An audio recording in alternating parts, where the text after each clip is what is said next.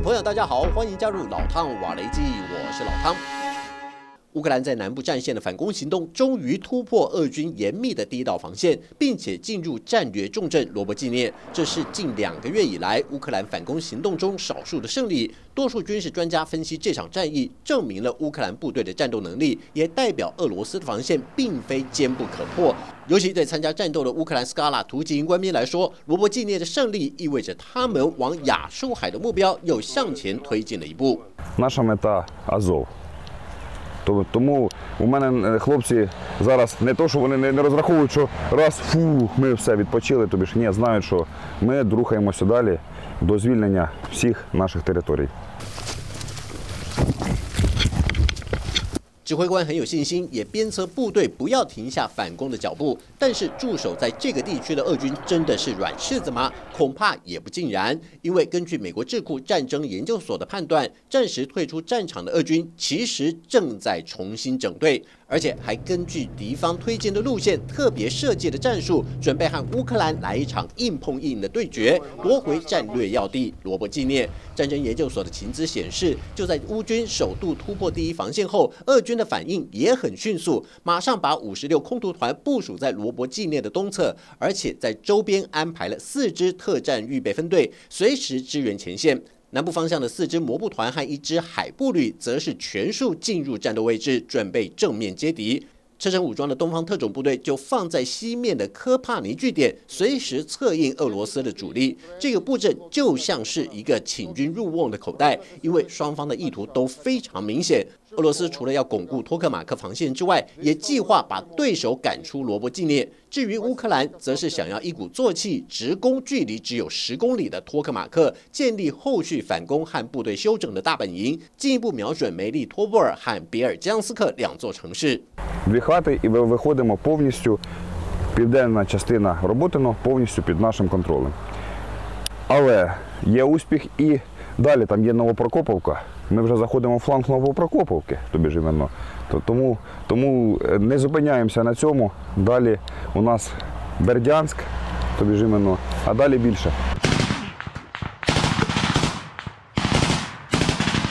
为什么会有部分专家对乌克兰在罗伯季涅的后续行动感到忧心？那是因为综合各方战事情报分析，乌军在罗伯季涅付出损失惨重的高昂代价。美国战争研究所透露，战斗初期，乌克兰只派出四十七机械化旅和三十三旅参战。在激烈交火中，虽然乌克兰找到俄军防线的突破点，但是两支部队的人员和装备已经损失过半。乌克兰国防部经过评估，认为机不可失，又先后调遣了包括第三国民警卫旅在内的五支部队投入战场，就是不惜一切代价也要拿下这场战斗的胜利。但是俄军凭借着坚固的防御工事，一连挡下乌克兰三波装甲推进战术。眼看胜利就在眼前，乌克兰决定再加派四个旅增援，终于把顽强抵抗的俄罗斯部队打退到第一防线外围，让罗伯季涅在黑夜中重新挂上乌克兰的国旗。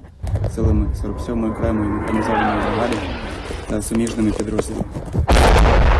自七旅官兵挂上乌克兰国旗的当下，还听得到炮弹从天际划过的声音，不难看出这场战事确实很激烈。尽管战争研究所并没有说明这场战斗的细节，但是在社交平台上却能找到一些蛛丝马迹，包括四十七旅在这场战斗中一共折损了超过五十辆布莱德雷步兵战车，几乎占全旅同款装备的六成以上。此外，乌克兰投入的十一支旅级战斗单位，合计有两万名官兵阵亡，主要和乌克兰薄弱的空中掩护力量有关。而且，俄军在面对乌克兰惯用的装甲推进战术中，还摸索出一套新的战法，就是当乌克兰扫雷车进入雷区后，俄军马上以远程布雷车朝乌军后撤的路线二次布雷。借此让乌克兰的装甲部队陷入进退两难的局面，再交给 KA 五二攻击直升机处理善后，这也就是为什么乌克兰战损惨重的关键。因此，部分军事专家认为，如果乌克兰没有办法破解俄军这套新战法，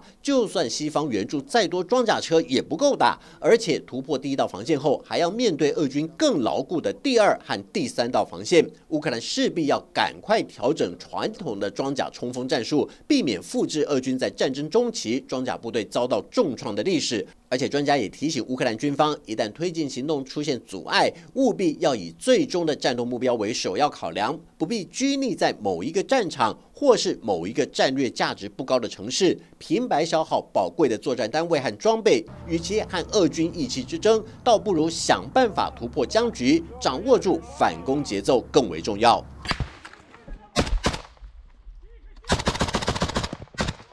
西方专家指的就是巴赫姆特战役。《纽约时报》引述欧美匿名官员的说法，直指乌克兰在六月展开反攻行动时，对战场情势出现不小的误判，尤其是作战单位的配置上，在错误的战线部署过多兵力，甚至派出战斗力强悍的精锐部队。西方官员表示，当时乌克兰军方高层并没有专注在反攻行动的终极目标上，反而是分散部队战力，平均安排在乌东和乌南，导致某些部队被俄军牵制在巴赫姆特，让原本要切断俄军和克里米亚半岛联系的计划，因为主客观条件难以配合，出现执行落差，也让俄军有更多时间不断强化梅利托波尔和比尔江斯克的防御能力，导致乌克兰的反攻行动不如预期。一来一往之间，乌克兰等于平白浪费了两个月的黄金反攻期。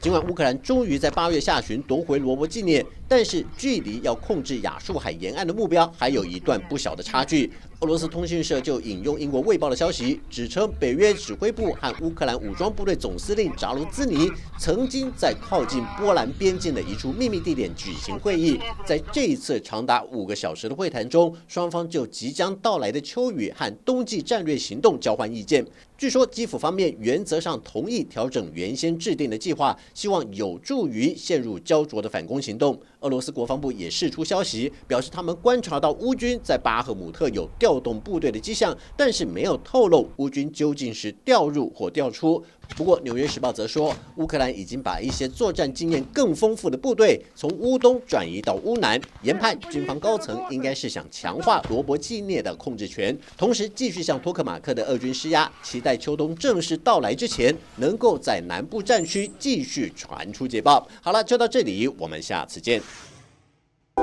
想看最完整的新闻内容，记得下载 TVBS 新闻网 APP。